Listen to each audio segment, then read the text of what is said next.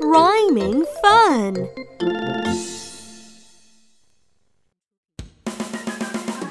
It's rhyme time.